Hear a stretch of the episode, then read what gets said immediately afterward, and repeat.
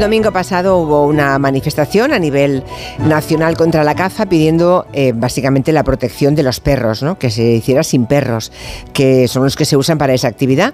Las cifras de asistencia han sido considerables, contando que hubo miles de personas porque hubo manifestaciones en 47 ciudades, ¿no? ahí es donde se realizaron las concentraciones. Y bueno, es momento de recordar que cada año 200.000 perros son abandonados en nuestro país y la gran mayoría forman el grupo de los que se llaman desechos de caza. Miguel Romero, buenas tardes. Hola, Julián. Aquí cada semana tenemos nuestra sección de Adopta Angelo, en la que Miguel Romero, que ya saben que es cineasta y periodista y animalista en los ratos libres, eh, entre ellos los martes. A tiempo completo, eso siempre. Sí, nos trae casos de adopciones y más de una vez hemos tenido alguno de esos animales que fue un desecho de caza. Más de uno hemos tenido, ¿eh? Sí, y además les hemos podido dar ese final feliz que, tanto se merecen después de, una vida de mierda, vamos a decirlo claro. La manifestación fue un éxito, La ¿no? Por lo que veo. ha sido un éxito y además eh, es una alegría, porque es que se nota que cada día hay más conciencia sobre este tema entre la población española y aunque, bueno, como bien dices, pues queda mucho trabajo por hacer para acabar con este masivo sufrimiento de, estas víctimas del maltrato y abandono, mm. eh, pues mira, como, como el perro del que hablamos la semana pasada, con, ese nombre que, tanto te gustó, del postre murciano, Paparajote. Ay, sí, el perro de Murcia, Paparajote, que venía de una protectora murciana, de la protectora Vida, ¿Tenemos alguna novedad? ¿Alguien se ha interesado por él? ¡Hombre! Sí, sí, sí, se, han interesado varias familias y, y, bueno, antes déjame decirte que me han enviado al teléfono de la sección un montón de fotos del postre paparajote. Ah, bueno, para que sepamos lo que es, porque le pusieron ese nombre. Sí, sí, y se lo agradezco mucho a los oyentes. Ahora estoy esperando a que me llegue alguna unidad física. Claro, o sea, de fotos te has hecho una idea. Ahora quieres comerte el paparajote. Vale, vale, vale. Ya lo entiendo. Bueno, a nuestros oyentes les gusta el dulce, como a mí, y como digo, se han interesado varias familias. Una de ellas ya lo ha reservado y estamos pendientes de que esta semana vayan a conocerle en persona Mm. y, firmar el contrato de adopción. Bueno, pues cuando eso ocurra, eh, a ver si podemos hablar con alguien de esa familia que se ha llevado paparajote y a ver si le cambian o no el nombre, que no lo sabemos, ¿no?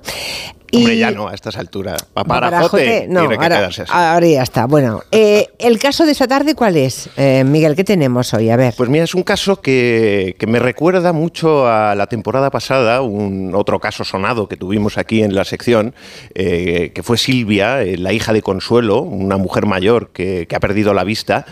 Silvia nos pidió ayuda ya que su madre se encontraba muy sola y habían intentado adoptar a un gato, pero no se lo habían dado. Y bueno, quería intentarlo con nuestro famoso Boquerón. Hombre, Boquerón, aquel famoso del que aquel famoso gato del que habló toda la farándula en este programa, Jordi Sánchez, Ramón Langa, Silvia Abril, Carmina Barrios, todos, ¿no? adorado y odiado a partes iguales. Pobre Boquerón. Oh, Dios mío, ya, llega el pesado del Romero con el Boquerón. Lo que ocurre es que al final se lo quedó una señora española que nos escuchaba desde Alemania, ¿no? Y, y se le envió el gato a Alemania. Sí, fíjate, la de vueltas que da la vida, ¿eh? Pues sí. Qué, alegría. Bueno, final feliz para Boquerón. Eh, y Consuelo, pues... que eh, quería Boquerón, no, no pudo tener a Boquerón, pero, pero hubo otro, ¿no? No era el ideal para ella. Y se quedó con eh, Cassandra, de, también de la protectora de, de animales Amix de los Animales en Lleida. Sí. Y bueno, pues ahora ese, ese gato es una figura indispensable en la vida de Consuelo. Y mm. de alguna manera podemos decir que Cassandra Sandra le da luz a esa vida cegada por un revés del destino. Sí, sí, me acuerdo de esa historia de su hija Silvia, que, habló con nosotros y compartió la alegría que le daba ese gatito a su madre, que está, que está ciega, ¿no? Los oyentes que no sepan de esta historia, si la quieren volver a recordar, porque es muy emotiva, pueden ver el, reportaje de un minuto que encontrarán en las redes de Adopta Angelo. ¿Y el de hoy qué? Vamos a eso, va. Bueno, el caso de hoy es el gato Nogalio, que ya te he escuchado protestar de que no te gusta el nombre. Yo, Julia, te tengo que decir que aquí estamos haciendo una labor social de protección de nombres en desuso. Ya, ya, ya lo veo. Pero ¿qué pasa? ¿Que lo encontraron en un nogal? No, lo encontraron, pues una imagen muy surrealista, lo encontraron en medio del campo, la policía subido a, una valla, el cerco de, una valla metálica, de estas bajitas, eh, pues seguramente huyendo de algo, porque desafortunadamente es ciego y eh, pues algún desaprensivo, pues a pesar de su condición, lo debió de abandonar y buscó refugio de esta forma. Ya, claro, se subió lo primero que encontró, después de, imagino, de, de golpearse con algo, porque si es ciego. Bueno, Nogalio tuvo esa suerte que la policía lo encontró ahí en medio de ese campo, subido a una valla. Em, llamaron, porque ya sabemos que la Guardia Civil, el Seprona y la policía tienen mucha relación con la protectora Alba. Alba se lo quedó, lo extraño es el cómo acabó allí, ¿no? Porque tenemos un momento de una foto de ese momento con Nogalio subido en, la, en esa cerca, que es una imagen muy tierna, ¿no? La pueden ver los que quieran en nuestras redes sociales. Sí, además el pobre pues sabía que necesitaba ayuda y se dejó coger, acariciar sin ningún problema, no hizo ningún gesto agresivo y, como dices, lo cierto es que es un caso un tanto raro, porque no sabemos eh, si era ciego de nacimiento o fue un poquito más adelante. Lo que es muy sospechoso es que es un gato casero, eh, muy limpio, tranquilo, que seguramente se ha criado en una casa y, fue abandonado para que muriera ahí en, medio del ¿Tú crees que no se pudo escapar? No, creéis que le abandonaron. Yo siempre quiero pensar bien de todo el mundo, pero no. La verdad es que hay gente con una falta de empatía y de corazón que pone los pelos de punta. Bueno, es un No se ha visto por ningún pueblo cercano a un individuo, a un aborigen de la zona gritando ¡Nogalio! ¡Nogalio, ¿dónde estás? No, no, ya, ya, Se han desentendido. que Nogalio se lo habéis puesto en Alba, supongo, ¿no? Sí, sí. Ya, ya, ya. Seguramente no tendría ni nombre. El que hace el bautismo en Alba me lo tienes que presentar un día, ¿eh? También te lo digo. Bueno, es un gato. es un gato que parece joven. El gato parece joven. Es joven. Es muy guapo, es pequeño, digamos, está ya o sea, no, no es un cachorro, pero no mucho más, ¿eh? Nos cuenta más cosas Carolina Corral desde la protectora Alba. Aquí tenemos al pequeño Nogalio, nos dio un aviso la policía y había aparecido subido, enganchado a una valla, no entendíamos por qué estaba ahí arriba y luego cuando le cogimos lo comprendimos y es que no tiene ojos. Y entonces pues un gato ya en la calle es difícil que sobreviva cuando tiene ojos, imaginaros un gato que no tiene ojos y no, y no ve. Es muy sociable y por lo tanto necesitamos una casita, alguien que le eche una manita para que pueda vivir una vida tranquila. ¿Qué tal? ¿Os animáis? Es muy bonito, la verdad es que es muy tierno. Ya saben que pueden ver este mini reportaje de un minuto en las redes de Gelo y en el Instagram o en el YouTube de Adopta Gelo. Los que quieran más información, los que estaban esperando un gatito, bueno, pues a mí me han contado que hay muchos gatos que ven con muchas dificultades y que se mueven por una casa con total tranquilidad, ¿eh? que son súper espabilados, que no hay mayor problema, que saben encontrar el lugar en el que... Sí, sí. Que son está acostumbrado, Nogalio está acostumbrado a su ceguera, eh, se adapta rápido. Y se mueve, eh, bueno... No le impide jugar, hacer travesuras eh, y una vez que conoce el sitio, pues eh, se mueve con plena soltura. O sea que prácticamente tiene una vida normal. Le recuerden el teléfono al que tienen que dirigirse, es el 696 70 70 92. Bueno, vamos a hacer un poquito de memoria. ¿Qué otros casos tenemos por cerrar todavía? Pues Animales que no hemos conseguido que nadie se los lleve a su casa. Estamos pendientes de cerrar unos pocos, no son muchos. Eh, nos vamos a centrar hoy en un perro eh, porque... Bueno, en dos, ¿no? Hay dos, Trotamundos Intendente, ¿no? Sí, de, Trotamundos ya hay un par de familias que ah, están interesadas. Esta semana, en, estos últimos días, han llamado varias familias y entonces eh, he decidido no tocar esos eh, casos y hacer hincapié en Intendente. Ay, pobre, si es un boxer, es que, es de la temporada pasada, Julia, se nos ha olvidado, se nos ha quedado ahí en el chenil, en una esquina agazapado y se nos ha olvidado Intendente, el boxer que, le llevamos con el artista Emilio Cuenca, el fotógrafo de perros, que le hizo unas fotos maravillosas. Las, las, hemos puesto ya en, en las redes, las fotos de Intendente, ¿las hemos vuelto a poner o no?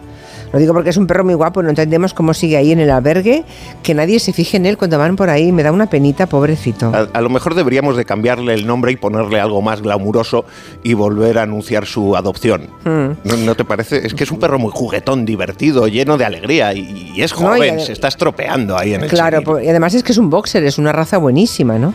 Bueno, pues nada, eh, pueden ver a Intendente en el Instagram de Adopta Angelo y a ver si conseguimos una familia, por Dios, para este boxer tan, tan, tan guapo. ¿Alguna noticia, algún consejo, algo relacionado con el mundo animal que tenemos hoy, Miguel? Pues eh, hoy tenemos una alarma. Eh, la, oruga procesionaria se ha adelantado y comienza a llegar ahora, lo, pues, lo que supone tener mucho cuidado a la hora de pasear a nuestros perros eh, pues el contacto con esta oruga puede provocarles complicaciones médicas. Bueno, claro, es que con el adelanto eh, de la primavera, esta primavera, es que eh, yo he estado en la montaña a, 20 grados, es que es impresionante, ¿no? Temperaturas muy cálidas por el día, muy poco frío por la noche, y eso hace que, bueno, que, la procesionaria baje de los árboles, ¿no? Y hay que tener muchísimo cuidado si se va con, niños al campo también. Los niños, no solamente los animales, los niños, ¿eh? cuidado con las excursiones. sí. Bueno, es, es, muy curioso porque las orugas tienen unos 600.000 pelos que producen urticaria.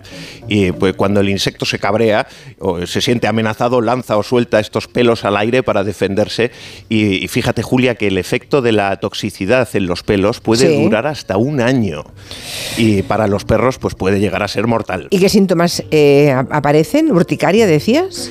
Pues puede, ¿Y en el, caso de los perros? Sí, pues depende si lo han mordido, si se lo tragan, si les da con el hocico, pero puede producir un shock, un shock alérgico y necrosis. Eh, y bueno, lo más común es irritación, inflamación de la zona, fiebres, temblores, falta de capacidad respiratoria, eh, y Caramba con la procesionaria. ¿Y qué tenemos que hacer problemas entonces? digestivos, conjuntivitis. Ya, en pues caso si es de algo que superficial, haya un contacto, ¿qué? Lo primero es ponerse guantes y mascarillas corriendo y sin frotar para no liberar más toxinas y no extenderlo. Retiramos todos los pelos de la zona afectada, lavamos con un poquito de agua tibia y estar pendiente por si hay que ir al veterinario. En caso de ingesta o heridas más graves hay que ir a un profesional, es indispensable. Pues nada, ya saben, mucho cuidado cuando se hagan de excursión con la familia al campo, sea con niños o sea con animales, con, con, con algún peludo de casa que haya que, está ya todo lleno de procesionaria. mucho cuidado, pero sin rabia, sin odio. No hace falta matarlas. Que vivan, que vivan lejos. Podemos admirarlas desde, bueno, no sé yo, ¿eh? en ese caso no sé qué decirte. ¿eh? Destrozan los pinos, ¿eh? mm, esas orugas destrozan todos los pinos. Y están todos, hay zonas que, boscosas por las que pasas y está lleno de bolas blancas ahora mismo. Esas bolas que son como de algodón donde se meten a pasar el invierno. Evidentemente hay que mm. erradicarlas. Es horrible. pero no hay que matarlas por el simple hecho de que estén ahí. Pues yo las mato, mira que te digo. Lo siento mucho, pero destrozan los pinos. Que no, que no. Ahí no me despierta a mí ningún tipo de ternura. no me esperaba yo esto de ti. No, de esas orugas no, no, no, no. Bueno, te vas de fiesta este fin de semana, me han contado. Me voy de fiestaca. Una fiesta animalera, ¿no? Una fiesta animalera. La FAPAN, la Federación de Asociaciones y Protectoras de la Comunidad de Madrid, ha organizado una fiesta titulada Animal Party en la sala Starving Club de la calle Fermín Caballero 67 en Madrid a partir de las 12 de la noche hasta las tantas. Eh, la entrada cuesta 5 euros y todo lo que se recaude va destinado a ayudar a los animales de las protectoras que forman la FAPAM. Ya saben, ¿eh? Animal Party eh, en la calle Fermín Caballero 67 en Madrid, que no estamos en Madrid, pues no podemos ir. ¿Y cuándo decías que es? Este sábado, ¿eh? Este sábado, este sí. sábado. Un remember de tiempos mejores y tecno. ¿Y qué tipo de música van a pinchar? ¿Esta? Música animalera. Ah, esto no es animalero. no oyes los ladridos. Ladridos, gruñidos. Ya, ya, ya. Bueno, más que parece el fin de la fiesta ya, ¿no? Si se mm. están escuchando ladridos en la sala. Nos quedamos sin tiempo, creo que te ha escrito una oyente y te hace, nos hace una petición. Sí, Monse Carrera nos ha escrito al teléfono de la sección para pedirnos el favor de que divulguemos la recogida de firmas contra el triturado de pollitos, que es que es una barbaridad, cuesta hablar de esto. En España cada día son gaseados, aplastados o triturados vivos casi 96.000 pollitos macho por ser considerados desechos industriales. O sea, a, las, hembras. Son seres vivos. O sea, a, las hembras las guardan para que pongan huevos y a los pollitos machos se los cargan, los trituran vivos a todos. Los trituran y de ahí salen los nuggets de pollo y otras guarrerías. qué horror, por favor, qué infierno. Así que hay que firmar, por favor, hay que firmar. Bueno, hemos colgado, hemos colgado la recogida de firmas en las redes de Gelo y les animamos a participar y nos lo va a contar nuestra oyente, Monse, que es la que nos lo pide. Buenas tardes, soy Monse Carreras. ¿Queréis ayudar a los miles de pollitos que cada día son triturados vivos por haber nacido macho? Firmad la petición de igualdad animal, paremos esta crueldad. Entre todos podemos. Bueno, pues ahí queda dicho.